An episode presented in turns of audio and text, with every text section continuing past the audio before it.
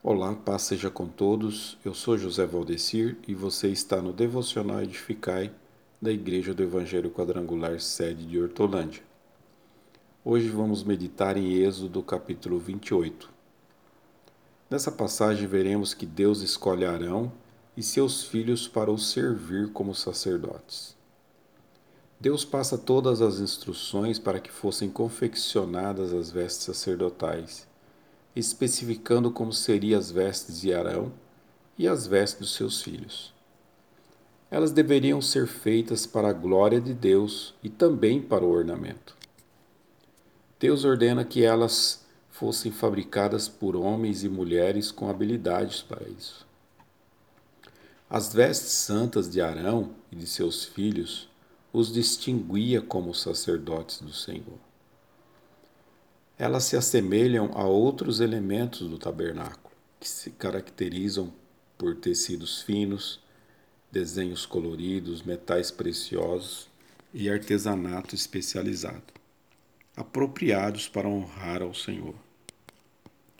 O versículo 3 diz: E falarás a todos que são sábios de coração, a quem eu enchi com o espírito de sabedoria, que façam as vestes de Arão para consagrá-lo para que ele ministre a mim no ofício sacerdotal.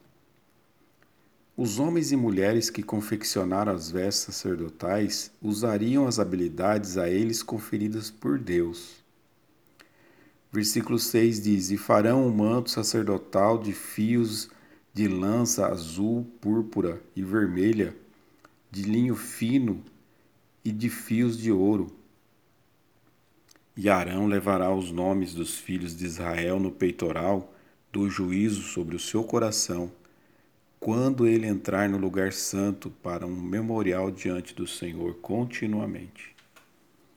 O sumo sacerdote representava o povo diante de Deus. As cores, as pedras preciosas, os materiais finos, o artesanato especializados, e os sinos que entraram na confecção das vestes dos sacerdotes contribuem para destacar o sumo sacerdote e chamar a atenção para o seu trabalho. Versículo 35 diz: E isto estará sobre Arão para ministrar, e seu som será ouvido quando ele entrar no lugar santo diante do Senhor, e quando sair, para que não morra. Ao usar a vestimenta específica, o sacerdote mostraria que reconhecia a santidade do lugar santo em razão da presença do Senhor.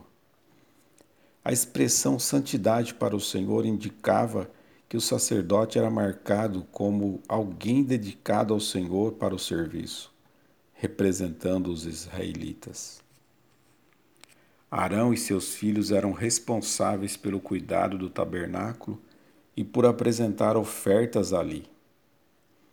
O sumo sacerdote levaria a culpa ou sofreria as consequências associadas ao fracasso em cumprir as exigências de santidade.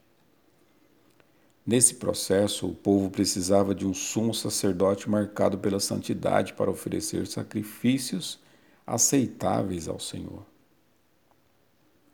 Versículo 41 diz: com essas roupas, vista seu irmão Arão e os seus filhos, depois consagra-os e dedique-os, derramando azeite na cabeça deles, para que me sirvam como sacerdotes, diz o Senhor. A unção cerimonial envolvia o derramamento de óleo sobre uma pessoa para designar o início de uma nova função. Por meio de Jesus, meus irmãos, as Escrituras ensinam que fomos constituídos sacerdócio santo para que ofereçamos sacrifícios espirituais aceitáveis. 1 Pedro 2,5 diz.